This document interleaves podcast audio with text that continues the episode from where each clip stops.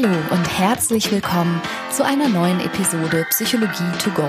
Das ist dein Podcast für hilfreiche Gedanken und Impulse direkt aus meiner psychotherapeutischen Praxis. Hallo und herzlich willkommen zur Sommerferien Edition von Psychologie to go. Heute mal etwas heiteres. Ich habe irgendwie das Gefühl, wir hatten die letzten Male so eher schwere Kost und heute soll es mal ein bisschen um was Unterhaltsames gehen und zwar um psychologische Phänomene, die du vielleicht kennst aus deinem Alltag oder auch nicht. Und vielleicht sind sie auch gar nicht heiter. Shit, ach so, wir hätten uns absprechen sollen. So, Franka, wir nullen jetzt hier das Gespräch. Fang hm. noch mal an. Gut, ich komme noch mal rein. Hallo, heute geht's um Phänomene, die vielleicht gar nicht amüsant sind, nicht unterhaltsam und von denen du noch nie gehört hast. Ja, aber unterhaltsam, das hoffe ich doch, ne? Also, dass es unterhaltsam wird, das hoffe ich. Allerdings, dass es heiter wird, ah, wir werden sehen. Okay. Hallo Christian. Hallo Schönheit. Na, hast du ein äh, nicht so heiteres Experiment oder Phänomen mitgebracht, von dem du mir erzählen wolltest? Hallo Schönheit. Muss es nur psychologisch sein oder geht auch so im weitesten Sinne ein bisschen was Medizinisches? Natürlich. Da fällt mir ja ein Stein vom Herzen. Du weißt schon, in welchem Podcast du hier bist, nicht?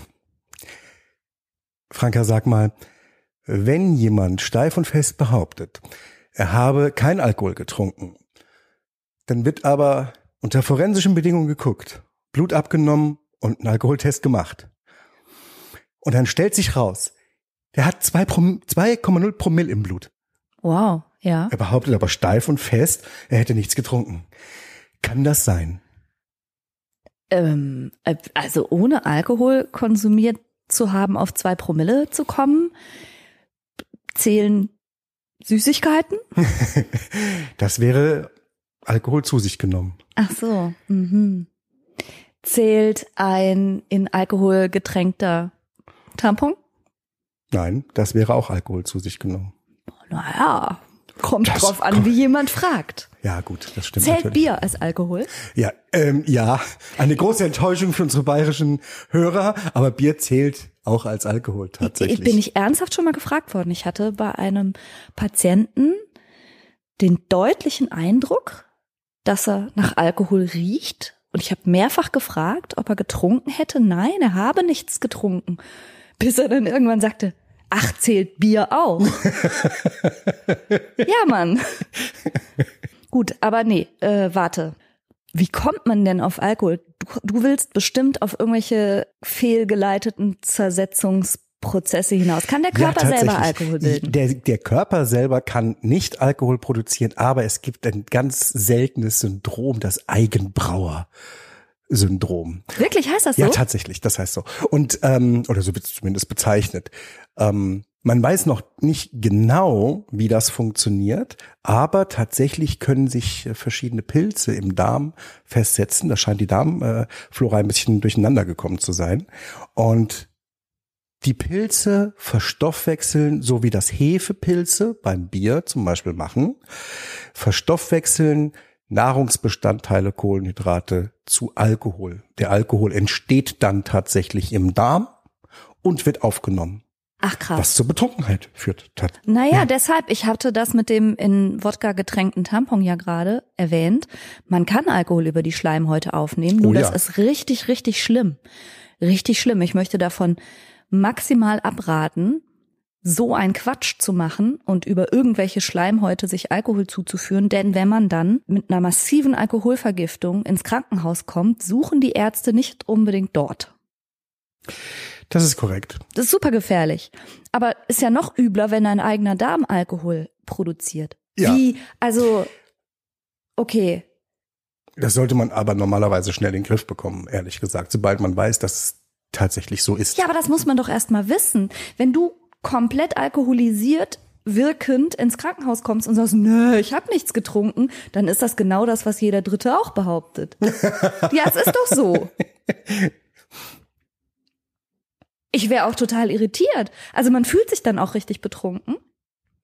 Bei zwei Promille geht es gar nicht anders. Ja, eben. Wahrscheinlich ist es ein bisschen anders, weil, wie wir ja wissen, ähm, sozusagen so eine Art Primung oder eine Art Placebo-Effekt immer äh, noch mit dazukommen und das, äh, also in dem Wissen, dass man etwas trinkt, Ja.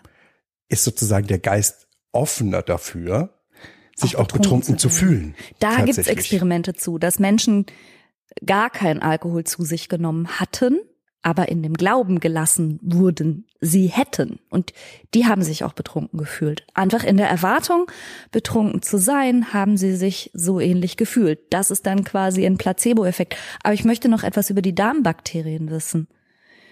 Ist jetzt vielleicht eine komische Frage, aber wenn man Alkohol selber brennt oder braut, dann kann es doch dazu kommen, dass man nicht Ethanol, sondern Methanol herstellt, oder?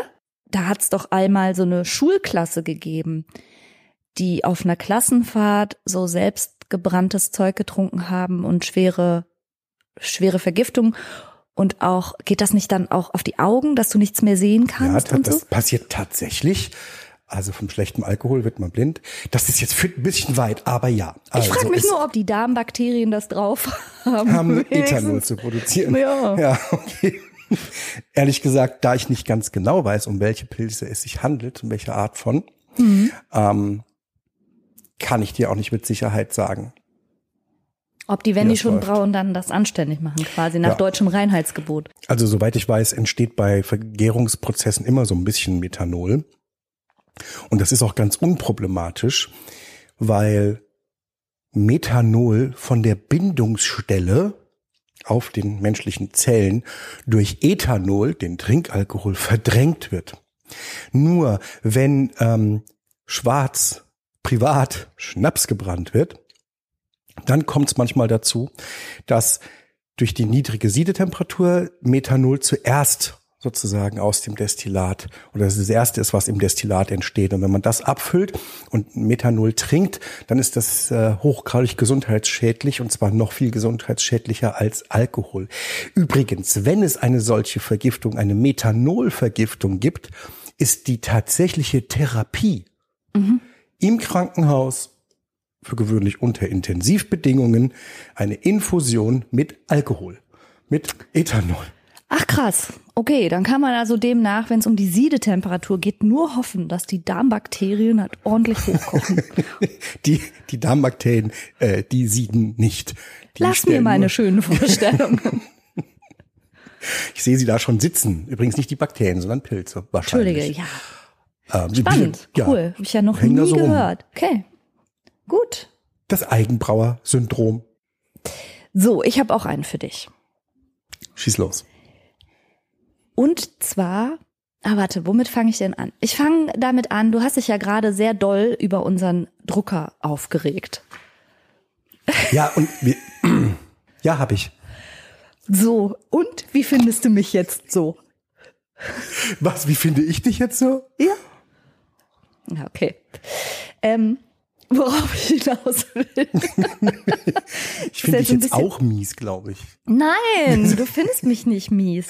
Du findest mich, okay, mir klebt Lakritz am Zahn, meine Haare sind nicht gewaschen, aber ich dachte, du findest mich jetzt vielleicht ein bisschen attraktiver. Das zumindest ist ein psychologisches Phänomen und das nennt sich das Hängebrückenphänomen. Hast du davon schon mal gehört? Nein. Ja, und zwar lief das so, dass zwei Psychologen, Donald Dutton und Arthur Aaron, die ihre Namen in der Alliterationslotterie gewonnen hatten, ein Experiment gemacht haben. Und zwar haben sie ihre Versuchspersonen über eine Brücke laufen lassen. Am Ende der Brücke stand dann eine bewusst nett aussehende Versuchsleiterin, der dann noch ein paar Fragen beantwortet werden sollten. Und diese Versuchsleiterin hat dann noch gesagt, und hier haben Sie meine Telefonnummer. Falls sich noch irgendwelche Fragen ergeben, können Sie mich gerne anrufen. Okay. Mhm. Und also es war bewusst so gewählt, offenbar, dass die Versuchspersonen jeweils männlichen Geschlechts und auch am weiblichen Geschlecht, also heterosexuell orientiert waren. Der einzige Unterschied in der Versuchsbedingung bestand darin, dass die eine Brücke eine stabile, breite Betonbrücke war und die andere Brücke eine wirklich wackelige, sehr schmale und sehr lange Hängebrücke. Die, die eine Versuchspersonengruppe ist also über die Brücke gelatscht, hat dann mit der jungen Frau gesprochen und dann war das Experiment zu Ende. Die anderen mussten über diese wirklich lange, wirklich auch ein bisschen aufregende Hängebrücke eiern, haben dann mit der Versuchsleiterin gesprochen und dann war das Experiment beendet. Was glaubst du, welche der männlichen Versuchsteilnehmer, also aus welcher Gruppe, kamen mehr Anrufe bei der jungen Frau? Hängebrücke. Warum? Die trivialste Antwort ist, das Ding heißt Hängebrückenphänomen. oh So, wow, ich habe äh, super geschickt eingeleitet, ja. Nein, also ich, ich kenne hier etwas, das, äh, das heißt irgendwie Kontrastphänomen oder sowas. Ähm, ich, ich glaube, dass die Gefahr, die Aufregung offener für äh, die Reize macht, möglicherweise in dem Fall für die Attraktiven. Also das ist, es ist so schlimm gewesen und, und die Attraktivität kommt mehr durch, oder? Nein. Ja, so ungefähr. Es wurde tatsächlich so interpretiert, dass die Aufregung, die die Männer empfunden haben, die ausgelöst war durch die Höhe und dadurch, dass die Brücke steil war und wackelig. Also letztlich das Ach, die haben die Adrenalin. mitgenommen. ja, das Ach Adrenalin, so. das in ihrem Körper kreiste, haben sie nicht auf die Aufregung von der Brücke zurückgeführt, sondern auf die wahrgenommene Attraktivität der Versuchsleiterin. Also sie haben ihre eigenen Körpersignale nicht als Angst oder Aufregung oder Nervosität interpretiert oder jedenfalls nicht als Folge der Hängebrücke, sondern als, oh, ich bin ein bisschen aufgeregt dieser Frau gegenüber, die scheint mir wohl zu gefallen. Das heißt, die Attraktivität der Versuchsleiterin wurde als Ursache angenommen. Das war ihnen aber überhaupt nicht bewusst, sondern sie wurden hinterher auch nochmal selber gefragt, warum sie denn jetzt wohl, und zwar mehr als doppelt so oft, die Hängebrücken-Versuchsteilnehmer als die Betonbrücken-Versuchsteilnehmer, warum sie jetzt die junge Frau angerufen hätten. Und die Antwort war jeweils, ja, die, die wirkte nett, ich fand die sympathisch und so. Also die hatten wirklich keinerlei Idee davon, dass das bestimmte Kribbeln im Bauch auf die Brücke zurückzuführen hätte sein können. Und das wiederum geht zurück auf eine ganz bekannte Theorie in der Psychologie. An den deutschen Unis wird das immer als Schachter- und Singer-Phänomen gelehrt, aber da die beiden von Columbia, von der University of Columbia waren, vermute ich, dass die Schechter und Singer heißen. Aber die haben die sogenannte Zwei-Faktoren-Theorie der Emotion postuliert. Also die beiden Sozialpsychologen haben eben als erste gesagt, dass sich Emotionen immer daraus zusammensetzen, eine physiologische Erregung wahrzunehmen. Das ist der erste Faktor. Und der zweite Faktor ist das Label, das wir draufkleben. Also wir nehmen eine körperliche Erregung wahr und interpretieren sie dann, indem wir Umgebungshinweise suchen, die das, was wir jetzt gerade in unserem Organismus spüren, diese Körpersensation, zu erklären. Das ist die Zwei-Faktoren-Theorie. Ja, ja. Ich postuliere ja schon seit einigen Jahren so eine die selbstgebaute Idee, dass es immer mal sein kann, dass man einfach äh, zum Beispiel Ängste in sich spürt, innere Unruhe, Angst, Ja. und dann fängt das Gehirn kann man an sich selber beobachten, dann fängt das Gehirn an, einfach einen Fokus zu suchen. Dann sucht das Gehirn die passenden Gedanken. Ist es der Zahnarztbesuch für übernächste Woche? Genau. Ist es äh, äh, die nächste Autofahrt? Ist es, habe ich irgendwas Aufregendes anstehen und versucht irgendetwas zu finden, was mit dem inneren Angstgefühl einfach passt. Und dann nimmt man an, davor hätte man die Angst. Genau. Ein bisschen, dabei war die vorher einfach frei flottierend. Ne? Einfach so mal da als Gefühl. Aber Und unser war Gehirn kann vielleicht das noch nicht, nicht so, mal. nicht so. Ja, War genau. ja vielleicht noch nicht mal Angst. Angst ist ja bereits ein Label, das du draufklebst. Ja, stimmt. Denn Mhm. physiologische Erregungsmuster ähneln sich manchmal ganz stark. Also zum Beispiel Verliebtheit und Nervosität ist von vom reinen Körperempfinden unfassbar ähnlich. Oder zum Beispiel positive Vorfreude fühlt sich doch ganz ähnlich an wie nervöse Unruhe. ja, es stimmt. Aber das Label, du, das du draufklebst, also du suchst dann sozusagen genau wie du sagst, in deinem Geist, aber auch in deiner Umgebung nach Erklärungsmodellen. Und diese Zwei-Faktoren-Theorie von Schechter und Singer, da gibt's verschiedene Experimente zu. Also ich glaube auch, dass Jogger, die einfach nur durchs Joggen einen Schlag, starken Herzschlag haben. Und da gab es auch Experimente, wo Menschen künstlich Adrenalin injiziert wurde und so weiter, dass die dann entgegenkommende Passanten zum Beispiel attraktiver einschätzen wiederum, weil sie eben für das, was sie in ihrem Organismus spüren, einen Auslöser da draußen suchen und dann eben das eigene Gefühl auf diesen äußeren Auslöser attribuieren, sozusagen. Also das finde ich ganz interessant. Gerade auch, was du sagst im Kontext mit Angststörungen. Ja, spannend. Hm. Wofür kann man das nutzen im Alltag, den Effekt? Oder wo sehen auch wir den viel noch? joggen gehen? wenn Oder man auch jetzt wenn man- nicht unbedingt äh, joggen gehen Man, will. man muss sich an die Joggingstrecke stellen, dann wird man attraktiv gefunden.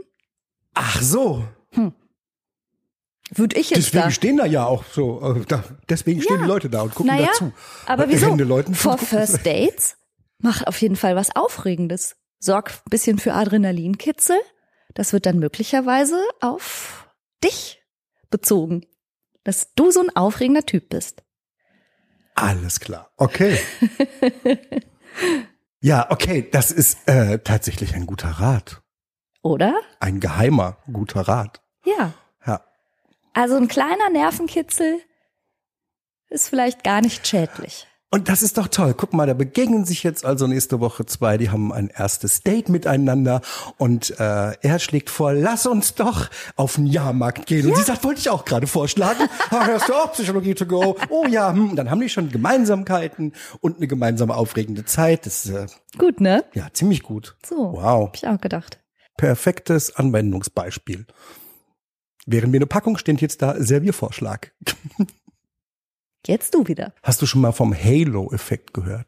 Wahrscheinlich Yes. ja, ne? Ja. Das kennst du. Der Heiligenschein-Effekt gehört zu den bekannten Bewertungsfehlern. Es gibt also einige, Be einige Bewertungsfehler, ähm, die man mh, auch vor allen Dingen als Chef und als derjenige, als derjenige, der irgendwo in Charge ist, ähm, am liebsten auch selber kennen sollte, übrigens. Äh, und einer davon ist der Halo-Effekt. Und der Halo-Effekt, der beschreibt, dass jemand mit einer besonders guten Eigenschaft oder vielleicht auch zwei besonders guten Eigenschaften dadurch eine Art Heiligenschein bekommt. Und der Heiligenschein überstrahlt alles andere, überstrahlt auch die schlechten Eigenschaften. So sehr, dass man als Beurteiler, als Bewerter ähm, auch die, nee, die schlechten Eigenschaften eher übersieht oder gleich von vornherein gute Eigenschaften auch annimmt, Hinter schlechtem Verhalten sogar. Nee, ja, nee, das kann auch, das so kann so weit gehen, ja. Ja. Aber vor allem die Eigenschaften, die man noch nicht kennt. Das heißt, jemand sieht besonders gut aus. Ja. Deswegen ist die Zuschreibung, die man macht, dass er zum Beispiel auch eloquent ist. Dass er sich Ah, gut ausdrücken kann. Oder jemand kann sich besonders gut ausdrücken. Also schreibt man ihm auch zu, dass er gut in Mathematik ist. Oder besonders intelligent. Mhm. Ja, okay, und das, das trifft dann sozusagen die Befunde, die es ja auch gibt, dass attraktive Menschen oder für attraktiv bewertete Menschen häufig erfolgreicher sind und ihnen einfach, wie du sagst, alles Mögliche an positiven Eigenschaften vermehrt zugeschrieben wird und Ja. dadurch haben sie es auch häufiger leichter. Tatsächlich leichter. Ja. Da, da greifen dann mehrere Effekte ineinander. Wenn ich jemanden positive Eigenschaften von vornherein zuschreibe, dann kommt der Rosenthal-Effekt. Den hattest du schon mal in der alten Folge äh, erwähnt. Ja, Ne? Äh, da, die hieß, glaube ich, auch psychologische, Psychologische Phänomene, Phänomene, oder- die du kennen solltest. Ja, Mhm. genau. Also wer die noch nicht kennt, gerne noch mal reinhören. Ähm, der Rosenthal-Effekt besagt ja, dass wenn ein Mensch geprimed ist sozusagen, wenn man ihm sagt, jemand ist besonders toll oder klug, dass er genauso auf den zugeht und dadurch gleichzeitig mehr Klugheit und Tollheit auch entsteht, allein durch Ja. das, durch die positive ähm, Bewertung. ja. Ja, und ja, so kann das ein, in Anführungszeichen, ein bisschen positiver Teufelskreis werden. Also, Also wenn du, wenn du schon sagst, der Halo ist der Heiligenschein-Effekt, dann ist es ja kaum ein Teufelskreis, dann ist es ein, ein Engelskreis. ja, aber der Begriff ist kaum jemandem so geläufig. Teufelskreis nach oben. Ja, oder so, genau. Also das heißt, letztlich bezieht sich das auf Stereotype, also auf, auf Vorurteile, die wir bilden aufgrund von ersten Eindrücken und die wir dann übergeneralisieren. Ja. Kann man das Gar so nicht sagen? mal unbedingt erster Eindruck, Ja. wenn ich das richtig verstanden habe, sondern ähm, einfach nur eine derart positive Eigenschaft. Ja. Kann auch später kommen, dass man das so sieht. Ja. Dass das das Gesamtbild, die Gesamtbeurteilung der Person hebt. Alles andere wird nicht mit beachtet. Schlechte Eigenschaften werden nicht ja. mit beachtet ähm, oder nicht kennen Eigenschaften, die man nicht kennt, werden nicht mit beachtet, sondern die Pe Person als Ganzes ist großartig und wird überhöht, weil sie so ganz besondere, besonders gute Eigenschaften hat. Ein, Interessant. Wir haben uns gestern auch über Jack Unterweger unterhalten, ja, der ja aufgrund seiner äh, großteils auch zusammengeklauten Prosa plötzlich ja als ganz zart fühlender, äh, ge- gefühliger und geläuterter Mensch galt. Wo wir uns ja noch gefragt haben, wie kann das sein? Es war ja völlig unzweifelhaft, Ja, ja, ja, was er genau. alles getan genau. hatte. Und plötzlich war er durch seine zartfühlende Lyrik ein feiner Mensch oder wie? Ja. War, ist sowas zum Beispiel dann durch den Halo-Effekt. Zu Das ist erklären? Halo-Effekt, tatsächlich. Ja. Ja, also zartfühlende Lyrik lässt auf alles andere schließen, was eben auch gut sein muss, weil er ja in dem Gebiet so gut und so toll ist. Ja, viele Ja. Künstler übrigens. Ne? Also wobei ich jetzt nicht Jack Unterweger als Künstler bezeichnet haben möchte, keineswegs. Aber viele Künstler waren totale Drecksäcke. Auch. Also ich lese ja gerne Biografien. Und das ist interessant, dass die dann automatisch, wenn sie auf einem Gebiet viel leisten, für tolle Menschen gehalten werden. Ja, absolut. Da kommen wir auch noch mal zu. Ja, da machen wir Haben nochmal wir was schon was, ah, haben wir schon was in der Pipeline Yes, sozusagen. yes. Ähm, Okay. ja, absolut. Apropos, äh, Jack Unterweger, nur wer ihn nicht kennt, wem das nicht sagt oder wer die Podcast-Folge mit den Psychopathen nicht gehört hat, das war ja das Interview mit Andreas Mokros Genau, über, Psychopathen. ne? Genau, ja, genau. genau. Der deutsche Experte für Psychopathen, richtig? So ist es. Ja. Haben Du wir dafür denn dran. auch so ein Alltagsbeispiel noch? Für den Halo-Effekt? Kann man den irgendwie nutzen? Ja, zumindest kann man daraus lernen, dass man durchaus auch auf die eigene Wirkung gucken darf und nicht deswegen, um unbedingt anderen zu gefallen, sondern weil es in Kombination mit anderen Effekten möglicherweise auf einen selber wieder zurückstrahlt. Hm. Und es ist schon okay, man, man muss nicht Leuten hinterherrennen, irgendwie ganz toll sein. Aber man darf sich eben auch nicht wundern, wenn Leute vorgefasste Meinungen haben. Es gibt diesen Effekt. Das ist jetzt ganz ohne Wertung. Es ist einfach so. Zum anderen kann man das natürlich auch ein bisschen nutzen, um kritisch zu hinterfragen, warum manche Leute so einen wahnsinnig guten Ruf haben Ja. oder warum man so unheimlich viel Positives von jemandem annimmt, der es vielleicht nicht hat. Also, jemand, der irgendwas besonders toll kann, ist deswegen nicht zwingend auf jedem anderen Gebiet auch ein toller Mensch. Ja, interessant. Ist so ein bisschen so eine Schein- und Sein-Frage und so ein bisschen auch Image, Fassade und wie viel steckt denn wirklich Ja, dahinter? deswegen heißt es wahrscheinlich auch heiligen Schein. ah, mit Sicherheit. Du bist. Ja, ähm, kennst du den IKEA-Effekt? Also ich kenne meinen Ikea-Effekt. Sag jetzt nichts Falsches. Ich komme immer mit zwei Duftkerzen und einer Dose Köttbullar raus. Auch wenn ich echt nichts kaufen wollte. Nee, den Effekt meine ich nicht, du aber nicht? den kennen, glaube ich, auch alle. Tüte Teelichter geht immer. ja, nee, den meine ich nicht. Ist das, Sondern, weil das, das, dass die Kinder im Bällebad günstiger sind als eine Kita-Stelle? nein, Okay. auch das meine ich nicht. War übrigens ernsthaft ein Problem bei Ikea. Haben die Kinder- nicht, nicht dein Ernst? Doch, wirklich? Doch. Also ich muss sagen, als ich alleinerziehend war mit den Kindern, pff, verlockende Idee. Ja, ich kann es nachvollziehen. Also wirklich. Ist aber auch nicht der Ikea-Effekt, den ich meinte. Okay, jetzt bin ich, jetzt bin ich gespannt. Erzähl. Also die, der IKEA-Effekt, sehr schön. Die Untersuchung ist von Michael Norton und Kollegen und die werde ich auf jeden Fall auch nochmal drunter posten unter die Podcast-Episode zum Nachlesen. Und die Studie heißt The IKEA Effect When Labor Leads to Love. Und es geht darum, dass festgestellt wurde, dass wenn Menschen Arbeit und Mühe in etwas investieren, zum Beispiel in den Aufbau des Möbelstücks, sie es für sehr viel wertvoller halten, und auch ganz anders schätzen, als hätten sie es fertig gekauft. Ah, okay. Und das lässt sich auf ganz viele andere Sachen auch übertragen. Also immer dann, wenn du Mühe, Arbeit und Energie in etwas hineinsteckst und das Outcome, das ist eine weitere wichtige Voraussetzung, muss auch zumindest einigermaßen sein. Mhm.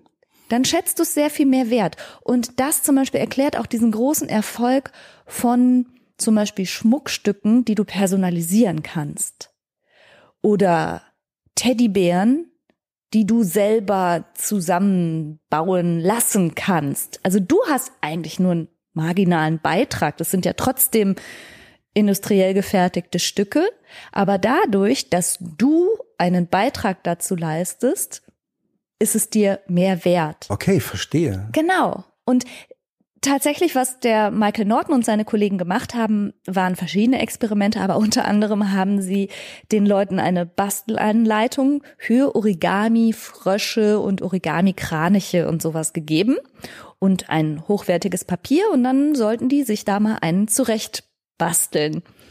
Und diese Anleitung für ein Origami-Frosch ist in der Studie mit drin. Deshalb poste ich die unter die Podcast-Folge. Wer mal Lust hat, einen Origami-Frosch zu machen, kann mal gucken.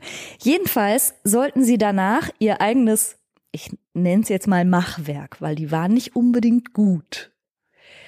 sollten Sie einschätzen, wie viel Geld Sie dafür würden haben wollen, wenn Sie diesen Frosch verkaufen. Okay. Und es würde auch noch ins Verhältnis gesetzt, zu Origami, Fröschen und Kranichen und sowas von wirklichen Origami-Meistern, die das wirklich richtig gut können. Und die Leute, die jetzt selber also ihren ersten Frosch da zusammengepetert hatten, fanden den durchaus genauso wertvoll wie die meisterhaften Origami-Frösche. Während die Bereitschaft außenstehender Menschen für diese Origami-Frösche was zu bezahlen, erheblich davon abwich. Also Außenstehende haben diesen Wert nicht ganz sehen können. Also das heißt, eigene Machwerke Ja. sind für Außenstehende nicht immer so wertvoll wie für einen selbst. Kinderbilder. Ah, Aber when labor leads to love, Ja. weißt du, woran ich denken muss? nein. An unsere Eheringe, Ja, die wir, das kann man verraten, ne, die wir nämlich selbst geschmiedet haben bei unserer äh, Freundin Martina Genau. auf Langeoog. ja, Da haben wir selber unsere Ringe gegenseitig geschmiedet. Richtig. Hat einen Tag gedauert, ist unheimlich viel Arbeit. Und da war doch das Gefühl, da hatten wir doch beide das Gefühl, dass wir richtig die tatsächlich Liebe mit reingesteckt haben. Genau. Und dass das, als ob die, und jetzt fühlt sich manchmal so an, als würde die tatsächlich drinstecken. Jetzt wortwörtlich. das stimmt. Das stimmt. Aber für Außenstehende sind das halt zwei recht Schlichte. schlichte Ringe. Punkt. Ne? Mhm. Also mehr als den Materialwert würde jetzt jemand anders dafür sicherlich li- nicht zahlen wollen. Das ist natürlich dann auch der emotionale Wert, der für uns da drin steckt. Das sind ja unsere Eheringe und wir haben sie uns gegenseitig geschmiedet. Aber es gilt auch für das selbst zusammengeklöppelte Billigregal. Wenn du das selbst gebaut hast, ist es für dich irgendwie mehr wert als jemand anders, der von außen drauf schaut und sagt, naja, die Türen hängen ein bisschen schief, ne? Ja, verstehe ich, verstehe ich tatsächlich total gut. Und den Effekt, und das fand ich jetzt wirklich Wahnsinn, gibt es nicht nur bei Menschen, sondern es gibt Experimente mit Ratten, die hatten zwei geschmacklich verschiedene Zuckerlösungen. Und das Experiment hat damit begonnen, dass jeweils durch einen Tastendruck jede Flüssigkeit verfügbar war. Also Apfel und Birne, egal. Ne? Es hat jeweils einen Tastendruck gebraucht und dann haben die wählen können, nimm Apfel mit einem Tastendruck, nimm Birne mit einem Tastendruck. Und dann hat man aber für die eine Geschmacksrichtung sozusagen die Anforderungen erhöht bis hin zu, du musst 15 mal klicken, bis Apfel kommt. Okay. Und die Ratten haben Apfel bevorzugt. Sprich, die Geschmacksrichtung, die mehr Investment erfordert, war die attraktivere. Wow. Vorher war es egal, Wow. oder? Wow, das ist spannend. Okay. Jetzt verstehe ich auch, warum ich die ganze Zeit am Schaffe bin. ja, ja, tatsächlich scheint das wirklich auch Veranlagung zu sein, dass uns Dinge viel mehr wert sind und wertvoller erscheinen, wenn wir dafür auch was tun müssen. Was wir geschenkt bekommen, was uns in den Schoß fällt, ist irgendwie lau. Wie kann man das denn jetzt nutzen, im Guten oder Schlechten, fürs eigene Leben? Also auch in beide Richtungen. Zum einen kann man das, wenn man in der Situation ist, für gutes Marketing nutzen. Zum Beispiel? Naja, es gibt zum Beispiel die Theorie, dass sich Backmischungen, also diese normalen Trockenbackmischungen, die man einfach nur mit Wasser anrühren musste, nicht gut verkauft haben weil es wirklich zu läppsch war und sich nicht wie selbst gemacht anfühlte. Okay, ja. Und es gibt keine Notwendigkeit, weil es gibt so komische Trockenei-Präparate oder so, ja. Aber angeblich sei es so, dass seit die Käufer und Käuferinnen selbst ein oder zwei Eier dazu tun sollten, hat der Boom an Fertigkuchen richtig zugelegt, weil das genau das Quäntchen an ich hab's selbst gemacht erfüllt. Das ist aber auch kompliziert, so ein Ei aufzuschlagen. Hast du schon mal gemacht. Da kann alles Mögliche passieren. Aber letztlich machen wir das, das auch. Wir machen das doch immer, wenn wir irgendwie irgendwas Fertiges oder schnell, schnell oder tiefkühl kochen, dass wir es immer noch ein bisschen pimpen. Immer. Auf, auf jede aufmotzen. Pizza kommt wenigstens noch ein bisschen Käse. Immer. Das ist auch so, ja. Einfach immer. Das ist so, weil es einem das befriedigende Gefühl von Love und Labor verschafft. Und das kann man im Marketing, finde ich, ziemlich geschickt nutzen, indem man seinen Kundinnen oder Kunden immer noch so das Quäntchen und das und das hast du selbst gemacht überlässt. Okay, super. Und in die andere Richtung würde ich aber denken, dass das, was man vielleicht selber für super oder für kreativ oder für total wertvoll hält, für das Umfeld nicht unbedingt ist das muss man ein bisschen mit beachten. Ne? Da muss man ja. diese Kränkungen muss man irgendwie mit wegverdauen. Genau. Vielleicht hast du in etwas sehr viel Arbeit und Liebe und Mühe gesteckt. Und es ist halt für Außenstehende trotzdem nur hm, irgendeine komische Papierfalterei und nicht der schönste Origami-Frosch, den die je gesehen haben. Ja, Gott, Ikea-Effekt. Zuerst habe ich ja gedacht, als du gesagt hast, ähm, when Love leads to labor, geht es um die Angestellten von Ikea, die gemeinsam Schlafzimmermöbel aufbauen müssen und deswegen auf einmal sich große Augen machen. Nee, aber da gibt's auch Studien zu, dass ja, sich und? Ja? nicht zum Betten aufbauen, aber dass sich Kollegen untereinander sehr viel häufiger verlieben. Aber das wiederum basiert auf dem Mere-Exposure-Effekt von dem Psychologen Science, das schreibt sich Zayong aber er selber hat Wert darauf gelegt, zu sagen, sein Name Science oder wie auch immer, Science rhymes with Science. Ja. So, also der Psychologe jedenfalls, ja. der hat den Mere-Exposure-Effekt begründet und er sagt, das reine Ausgesetztsein, also das reine häufige etwas sehen führt dazu, dass ich es automatisch attraktiver finde. Also ich werde immer mehr damit vertraut und dann finde ich es auch nach und nach immer attraktiver. Oh my, das war in Schweigen der Lämmer. What? Ja. Da sagt der in Schweigen der Lämmer, ich gehe ich mal mit meinen Filmen, ne? Ja.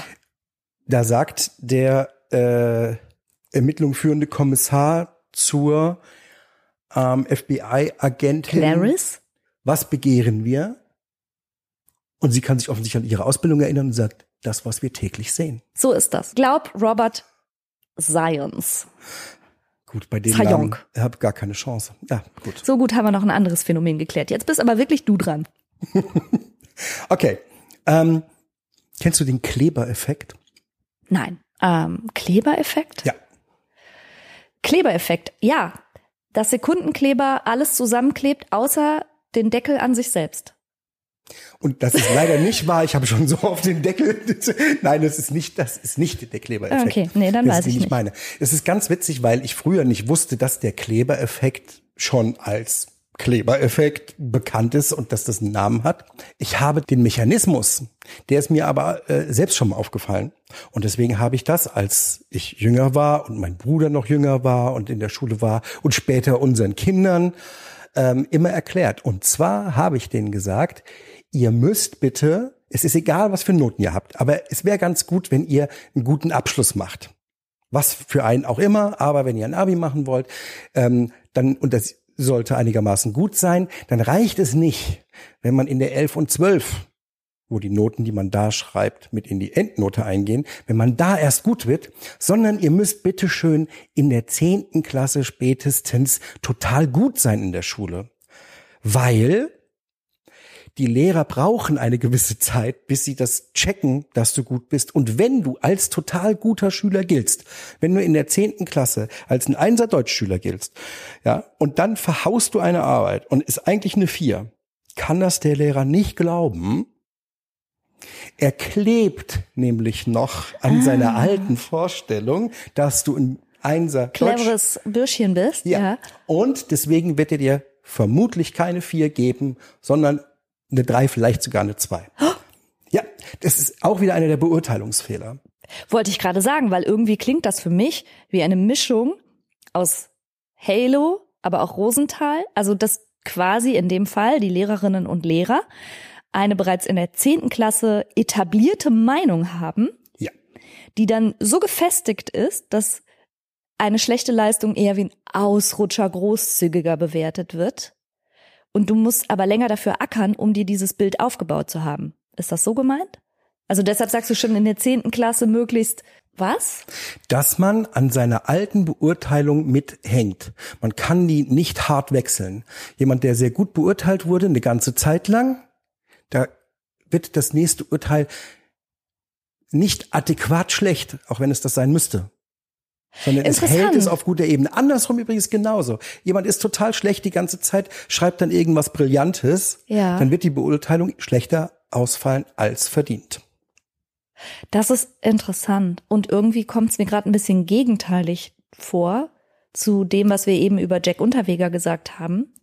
Also der war ein Mörder, das war bekannt, er war verurteilt, er war schuldig, er war im Knast. Und das wurde dann alles Halo-artig überstrahlt. Wo war denn da der Klebereffekt? Warum hat denn da keiner aufgepasst? Die, die ihn dann so toll fanden, kannten ihn ja mehr oder weniger persönlich nicht, kannten auch diese Seite nicht. Ja. Und mit Sicherheit hat das bei den Ermittlerinnen und Ermittlern, bei den Staatsanwältinnen, äh, bei Richtern und Richterinnen äh, nicht funktioniert. Also die hatten mit Sicherheit eher ja. einen Klebereffekt. Und ja, äh, da, äh, ich glaube nicht, ähm, dass die sich in der Meinung geändert haben. Ja, ja. Okay, das heißt, es kann einen positiven Klebereffekt geben. Ja. Das heißt, wenn du einmal irgendwie eine gute Leistung gezeigt hast oder, oder dich besonders hervorgetan hast, dann kannst du dich darauf ein bisschen ausruhen. Aber das gibt's ja mit Sicherheit auch in negativ. Wenn du früher was weiß ich, ein, ein aufsässiges Kind gewesen bist oder eine kriminelle Phase hattest oder so, dann kannst du heutzutage ein noch so guter Mensch sein und noch so fair und umsichtig und alles. Das klebt auch an dir, oder? Ja, ja, das kann durchaus sein. Es geht aber vor allen Dingen dabei um die, um die Beurteilung, die man erfährt. Ja. Ähm, und ob die Meinung von Leuten über jemanden, wie die sich ändern kann. Und das geht halt eben tatsächlich nicht so schnell. Ja. Okay, was können wir denn aus dem Klebereffekt fürs echte Leben ableiten? Wenn es wichtige Beurteilungen gibt, die jemand über mich trifft, dann muss ich früh genug anfangen. Das ist sozusagen, was ich den Kindern auch immer gesagt habe. Ne? Mir das Nestchen zu bauen, in dem ich mich dann ausruhe. Ja, ein bisschen ja, ein bisschen ja. Also man kann sich ja immer wieder mal zum Beispiel mit einer Arbeit oder mit irgendeiner Leistung äh, verstolpern. Das kann mal in die Hose gehen. Und deswegen äh, macht es durchaus Sinn, ähm, wenn man ein bisschen vorbaut.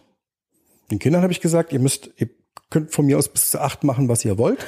In der neun müsst ihr lernen, weil es, weil in der neun müsst ihr wirklich lernen, müsst ihr nämlich was können, damit ihr in der zehn gut seid, weil in der elf die Noten ins Abi eingehen. So. Wäre so schön gewesen, einer hätte drauf gehört. Ne? Ja, das ist vielleicht noch ein ganz anderer Effekt, dass das nicht funktioniert.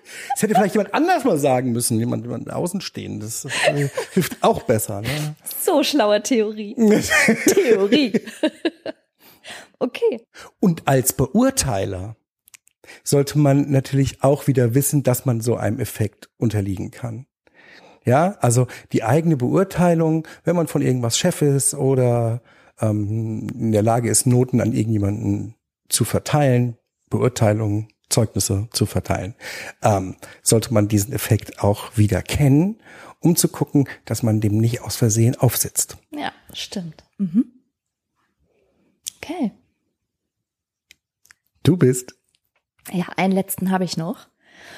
Und das ist nun wirklich ein bekanntes Phänomen, auch sehr im allgemeinen Sprachgebrauch veran verankert. Und das ist der Vorführeffekt. Den kennt jeder, oder? Ja. Ja. Was ist zum Beispiel das letzte Mal ein Vorführeffekt gewesen bei dir? Ähm, Wikinger-Axt werfen auf dem Wikingerfest. Hat Da habe zehnmal ich gut achtmal geklappt. getroffen und habe ich gesagt, guck mal, guck mal, guck mal, wie ich das kann. Bönk, daneben, Bönk, daneben.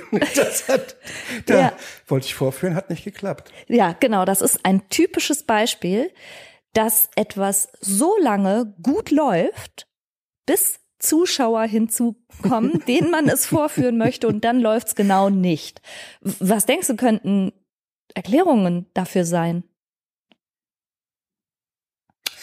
Also, ich würde erstmal dazu tendieren zu sagen, na, man wird halt nervöser, ne? Und Genau. äh, der, der Beobachter, das ist ja schon so eine alte physikalische oder eine alte Physikerweisheit, der Beobachter verändert das beobachtete Phänomen durchs Beobachten.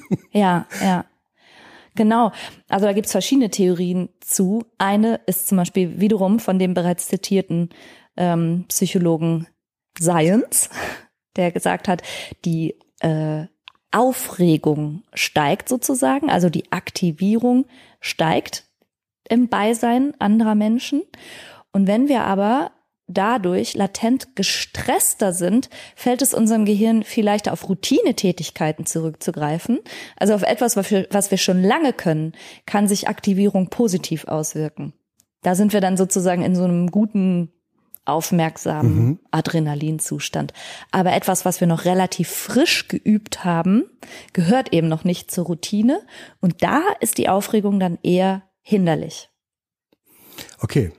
Also das ist so diese Aktivierungstheorie von Science. Und dann gibt es aber auch noch natürlich eine Idee, dass dich schlicht und einfach zuschauende Personen ablenken könnten. Es gibt ja auch so Sportarten, wo dann um Silenzium gebeten wird und wo alle ganz ruhig sein müssen, Zaubertricks oder so. Aus der Idee heraus, oh, jetzt passiert hier was, Trommelwirbel, absolute Ruhe. Der Künstler darf nicht abgelenkt werden. ne? Ja. Das ist auch eine Erklärung dafür, warum es manchmal nicht klappt, weil derjenige vielleicht abgelenkt war durch bestimmte Personen im Publikum. Und eine weitere Erklärung bezieht sich auf letztlich Bewertungsangst. Also dass, wenn es relevante Menschen sind im Publikum, deren Urteil einem viel bedeutet, aber das geht mit der Nervositätstheorie, finde ich, und der Aktivierungstheorie ganz gut zusammen, dass das dann das Stresslevel so sehr erhöht, dass es dann halt nicht gut funktioniert. Okay. Wie ist denn das bei dir? Wenn du was vorgeführt hast früher, du hast ja früher auch Kabarett gespielt und so, war dir das lieber, deine Eltern waren im Publikum oder lieber genau nicht? Also die meisten Leute haben ein Gefühl lieber, dazu. Ja, ja, ja. Ich glaube lieber genau nicht. Allerdings kann ich mich erinnern an einmal, wo sie dabei waren und da hatten wir das Programm so oft schon gespielt, dass ich sehr sicher war. Und dann war ich ganz stolz, es vorzubereiten. Also ich glaube, ich glaube, mir war es in dem Mal, wo ich weiß, dass sie dabei waren, ganz, ganz angenehm. Vorher wäre es mir unangenehm gewesen. Ja, interessant, ja. Gibt es aber nicht die Möglichkeit, dass es viel Zufall ist, dass das ein total überbewerteter Effekt ist, der sich so vielleicht gar nicht mal so stark reproduzieren lässt. Denn wenn ich achtmal, ich kann nicht Axt werfen, okay? Ähm, das ist auch keiner meiner favorisierten Tätigkeiten. so. Und wenn das jetzt achtmal gut geklappt hat, rein statistisch muss es doch irgendwann sozusagen passieren, dass innerhalb von zwölf Würfen, keine Ahnung, bei mir mindestens drei daneben gehen. Ja. Wenn ich jetzt gerade acht gute aufgebraucht habe, dann guckst du zu, ähm, dass die drei, die auch statistisch daneben gehen müssen, dann daneben gehen. Oder dass man die Sachen immer darauf schieben kann. Gut möglich, ja. ja dass ne? man dann sagt, oh, oh das war jetzt der genau. Vorführeffekt. Vorher hat's immer geklappt. Ja. Ja, stimmt schon. Kann schon sein. Äh, halte ich für total möglich. Es ist auch ein bisschen Beruhigung. Wer hat denn, wer, woher kennst du denn das Wort? Haben das auch deine Eltern oder dir wohlgesonnene Leute mal gesagt, wenn du was zeigen wolltest, es hat nicht geklappt. Und dann haben alle gesagt, das ist nicht schlimm, das ist der Vorführeffekt. Und wollten ja. die damit ein gutes Gefühl geben? Ja, kann sein, ja. Wie gesagt, das wird ja häufig benutzt. Ne? Jeder ja, ja. kennt den Vorführeffekt, aber tatsächlich ist es wahrscheinlich eine Mischung aus allem, was du sagst. Also es scheint den zu geben, wenn es ein bestimmtes Arousal gibt, eine bestimmte Nervosität, dass man dann tatsächlich eher patzt. Aber mhm. ja, wahrscheinlich stimmt auch, was du sagst. Es wird dann schnell als Erklärung herangezogen für statistische Ausreißer, die eh passiert wären oder zur Beruhigung. Also jedenfalls gibt's den Vorführeffekt, aber es ist wahrscheinlich nicht jedes Mal das, was im Beisein von Zuschauern nicht klappt, wiederum nicht unbedingt der Vorführeffekt. Ja, okay. Also, es gibt tatsächlich den Vorführeffekt, wenn vielleicht auch nicht so häufig, wie er benutzt wird, wie das Wort benutzt wird. Oh, und wenn es sowas gibt wie den Vorführeffekt, dann soll man ein bisschen gnädiger sein. Wenn sich jemand schon traut, etwas fortzuführen, ja. soll man gnädig sein, wenn es nicht klappt. Ja, genau. Ja, absolut. Ja, von mir war es das. Mir ist noch was eingefallen, ein medizinischer Effekt, weil du mich neulich mal gefragt hast. Ähm, und zwar hast du gefragt, ob es wahr ist, ob das stimmt und was die Gründe dafür sind, dass man mit Beginn des Urlaubs häufig krank wird. Ja, gut, das frage ich ja aus Gründen, ne? Also das, das ist natürlich aus meinem Munde eine Frage aus eigener Betroffenheit heraus. Es ist ja nun mal echt Fakt, ja. was totaler Mist ist. Und das kennen ganz viele Leute. Also ich habe mich schon mit unheimlich vielen Patienten darüber unterhalten, tatsächlich. Und äh, ist bei mir auch schon vorgekommen. Und das ist auch tatsächlich überzufällig häufig. Also, das ist keine Einbildung. Auch da kann es ja einen statistischen Effekt geben. Ne? Man wird zweimal im Jahr mindestens erkältungsmäßig krank oder viele Leute werden zweimal im Jahr erkältungsmäßig krank. Ähm, und man hat auch zweimal im Jahr Urlaub. Das kann schon mal zusammenfallen. So what? Aber und man könnte ja auch denken, gerade weil es der Urlaub ist, ärgert man sich besonders. Deshalb erinnert man sich daraus, ja. daran besonders und deshalb denkt man dann immer im Urlaub werde ich krank. Aber du sagst, das ist so. Es ist tatsächlich so. Mhm. Es ist tatsächlich so, ähm, dass es häufig passiert. Und es gibt mindestens zwei Erklärungsmöglichkeiten, die auch ganz hart physiologisch funktionieren. Die Erklärungsmöglichkeit eins, das ist vor allen Dingen bei Dauerstress, also wenn man eine sehr stressige Arbeit hat, der Fall. Ähm, da geht man davon aus, dass das Stresshormon Cortisol die ganze Zeit auf einem relativ hohen Niveau ist. Und Cortison, das kennt man ja, wenn man eine Entzündung an der Haut hat oder so, kann man Cortison draufschmieren, dann wird die Entzündung besser. Tatsächlich reduziert das die Abwehrreaktion des Körpers. Und wenn man jetzt davon ausgeht, dass man zum Beispiel sich Warte, es reduziert die Abwehrreaktion? Ja, genau, es reduziert die Abwehrreaktion. Die Entzündungsreaktion geht weg. Ach so, das Stresshormon, so, Cortison. es die Abwehrreaktion des Körpers ist die Entzündung und ja. die wird durch das Cortisol ja gelindert. Ja, ja. das mhm. dämpft, Cortisol dämpft das Immunsystem. Tatsächlich. So ist das. Aber ich dachte, es verhindert, dass man krank wird.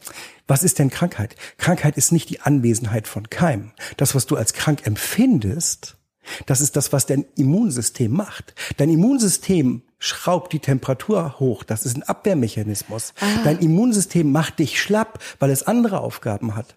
Dein Immunsystem lässt die Nase laufen, weil es die Keime ausspülen will. Das heißt, das, was ich als Krankheit bezeichne, ist das, was mein Körper gerade versucht, um gesund zu werden. Richtig. Ah, ja, ja, ja. Machen tut es das, weil du hast eine Infektion. Infektion und Krankheit muss man voneinander sozusagen ja, unterscheiden. Ja, total guter Hinweis. Ja, ja. ich verstehe. Mhm. Okay. Ja. Also, und jetzt wenn dein Immunsystem unterdrückt wird ein Stück weit oder die Symptomatik unterdrückt wird vom hohen Cortisolspiegel, den man ausschüttet, wenn man Stress hat. Ja, ähm, und man hat einen kleinen Effekt, äh, Infekt schlummern. Man hat eine kleine Infektion. Und dann beginnt der Urlaub. Das heißt, das Cortisol geht runter. Das Immunsystem kann jetzt wieder voll arbeiten, erkennt den kleinen Effekt und gibt das Gas. Ja. Du bist krank, du hast ein bisschen Fieber, du fühlst dich schlapp, ähm, deine Nase wird, geht halt zu, du hast Kopfweh. Das, was dein Immunsystem macht. Was viele Leute nach der Impfung hatten, nach, der, nach ja. Impfungen haben. Ne? Ja. Und das ist, das ist der Effekt. Ah. Theorie zwei wenn es eine akutere Stressreaktion ist und das passiert ganz häufig auch vorm Urlaub, denn da müssen alle Sachen noch geregelt werden. Mhm. Der Schreibtisch muss leer gemacht werden, man will kein schlechtes Gewissen haben, ähm, die Kollegen müssen instruiert werden, man hat noch mal eine Woche richtig viel zu tun und ist richtig im Dauerstress. Und das führt dazu, dass der Körper Killerzellen aus dem Blut ins Gewebe drückt. Was? Killerzellen? Killerzellen, ja, man nennt die, also das sind Immunzellen. Ne? Das ja. sind das sind äh, ähm, das sind weiße Blutkörperchen, das sind Immunzellen und die sind ähm, dafür da, Fremdkörper abzutöten. Mhm. Das kommt aus unserem evolutionären Erbe. Ähm, da hat sich der Professor Carsten Watzel vom Leibniz-Institut für Arbeitsforschung an der Technischen Universität Dortmund viel mit beschäftigt. Und der hat in der Studie herausgefunden, dass diese Killerzellen wahrscheinlich am ehesten ins Gewebe wandern.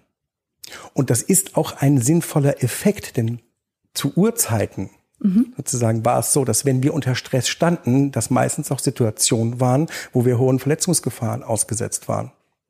Ob wir jetzt eine schwierige Wanderung gemacht haben äh, über irgendwelche Berge oder also wir, ja, ja, die Menschheit. Steinzeitliche Menschen. Ja, ja, genau. Ne? Mhm. Oder ob wir äh, uns im Kampfmodus befunden haben mit irgendjemandem. Oder die Verletzungsgefahr. Jagd oder so. Jagd, ja. ja, genau. Die Verletzungsgefahr war hoch und wenn man sich verletzt hat, waren dann sozusagen die Killerzellen schon im Gewebe und ah. konnten eine Infektion verhindern.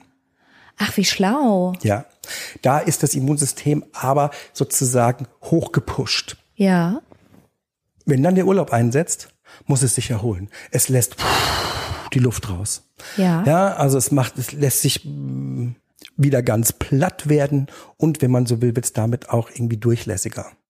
Also, man stelle sich vor, nach einem 10 Kilometer Lauf, den ich hinter mir habe und jetzt ist Schluss, ja, also während des Laufs bin ich ja noch aktiviert, jetzt ist Schluss, dann kann ich nicht mehr, dann kann ich auch mich kaum noch aufraffen, nochmal loszulaufen, ja, wenn ja. jetzt irgendwas kommt. Und wenn einen da einer der normalen mehr oder weniger Umgebungskeime erwischt, dann kommt es nicht mehr so richtig hoch. Es ist gerade in Regenerationsphase.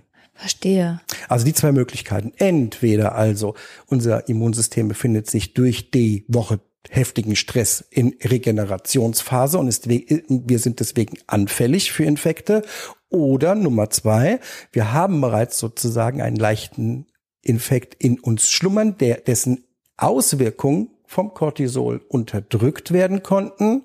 Und wenn wir locker lassen, fällt Cortisol weg und die Krankheitssymptome können rauskommen. Ah, krass, okay. Oder eine Kombination aus beidem, ne? Schließt sich Oder, doch ja, auch überhaupt ja, genau, nicht aus. Ja. Wie heißt dieses Phänomen? Im Deutsch wäre es die Urlaubskrankheit. Ja. Es gibt auf Englisch noch den Begriff Leisure Sickness. Ja.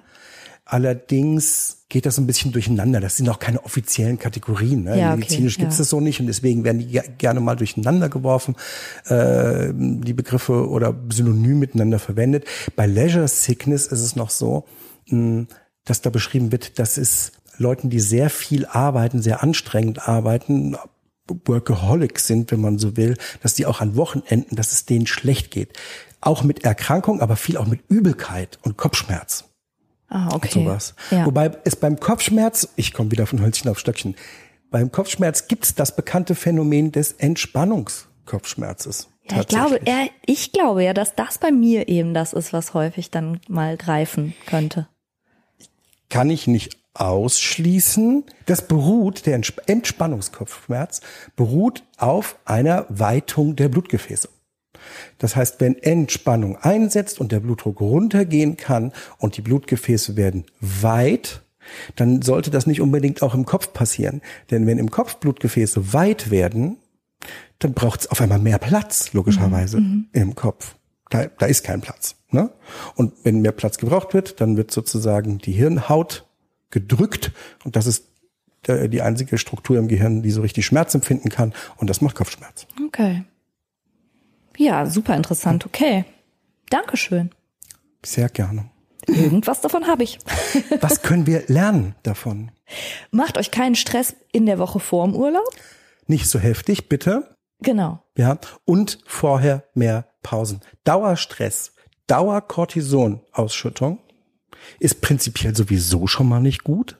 Und vor allen Dingen für die, für die Urlaubserkrankung erst recht nicht. Das bedeutet regelmäßig Pausen machen, in denen das Cortisol wieder auf Normalniveau kommen kann. Viel besser, als das die ganze Zeit zu unterdrücken. Einen habe ich noch, einen habe ich noch. Oh, okay. Man soll ja, der, das hat nämlich noch keinen Namen, glaube ich. Oh nein, haben wir jetzt endlich unsere, unser Phänomen gefunden. Also Ah, ich, weiß gut, nicht, ob, deins. ich weiß noch nicht, ob es ein Phänomen ist, aber ich bin über eine ähm, total interessante äh, Untersuchung gestolpert. Und zwar haben Londoner Forscher ähm, versucht herauszufinden, ob Harry Potter die Notaufnahme oder die Behandlung von Kindern häufiger macht oder seltener macht. Was? Was? Wie? Was? Als die Harry Potter Bücher rausgekommen sind, oder wenn, ein neues rausgekommen ist, mh, sind mehr Kinder in die Notaufnahme gekommen, weil sie zum Beispiel versucht haben, irgendwas Auf zu Besen levitieren von oder auf Besen, springen? ja, oder, ja, solche Nein. Sachen. Oder sind mehr Kinder in die Notaufnahme gekommen, weil sie komische Sachen gegessen haben? Nicht wahr? Oder, nee, meine Frage, ich frage dich. Ach, du fragst mich. Oder sind weniger Kinder in die Notaufnahme gekommen, weil sie zu Hause gesessen haben und gelesen? Wo nichts passieren kann. Ja, also nachdem unser Mittelkind uns ja jetzt gerade erst vor paar Tagen erzählt hat, dass er als Knirps vorm Spiegel versucht hat, aber nicht per Zufall auch zaubern kann. Jeder hat das versucht. Glaube ich. Nein, ich nicht. Ich gehörte zu den Kindern, die still zu Hause gesessen und gelesen haben. Aber ich vermute, dass das bei anderen Kindern anders ist. Die haben es wahrscheinlich echt probiert. Also ich mutmaße, mehr Kinder in der Notaufnahme wegen missglückter Zaubertricks. Nee, tatsächlich nicht. Nein? Sondern, nein, nein, nein, äh, sondern tatsächlich weniger Kinder, weil sie mehr gelesen haben. Ah, Ja. wow. Wahrscheinlich haben sie auch weniger Fußball gespielt und sonst Ja, keine ja, aufregenden ja. Draußenaktivitäten gemacht. Ja, es sind weniger Kinder gewesen. ach Wahnsinn. Ja. Ja gut, aber weißt du, die traurige Nachricht ist da, dass ja jetzt schon jemand erforscht hat, können wir das jetzt nicht das Weißphänomen nennen. Ja, aber wenn es doch noch keinen Namen hat. die, Cool. nee, schön. Wow, das ist ja spannend. Wir brauchen Fand ich also alle paar Jahre so einen Kinder-Bestseller, Smash-Hit. Wir brauchen gute Autoren und Autorinnen. Das sowieso. Aber ob das nur sinnvoll ist, dass die Kinder zu Hause bleiben, man müsste jetzt gucken, wie viele Jahre später welche im Krankenhaus landen, wegen Unfitness. Ach so. Das heißt, das ist ja gut, wenn sie sich draußen nicht verletzen. Aber wenn man nicht zum Sport kommt, weil man nur drinnen sitzt, auf der Couch, ist auch nicht so brillant. Ja, ja. Guck mich nicht so an. Ja, wow, das ist ein äh, geradezu zauberhafter Abschluss. Entschuldige. Jetzt sind wir wieder ein bisschen schlauer, das freut mich immer. Ja, echt, habe ich alles nicht gewusst. Danke für die Vorbereitung. Tito. Gut, dann sage ich wie immer vielen Dank für die Aufmerksamkeit, fürs Zuhören und wir freuen uns, falls dir auch noch ein Phänomen über den Weg läuft, was dich Wenn du uns interessiert. das drunter schreibst, am besten bei Instagram. Gerne. Und zwar findest du uns unter franka-cheruti-psychologie. Freue mich, wenn du da vorbeischaust. Ansonsten bis nächste Woche. Tschüss. Tschüss.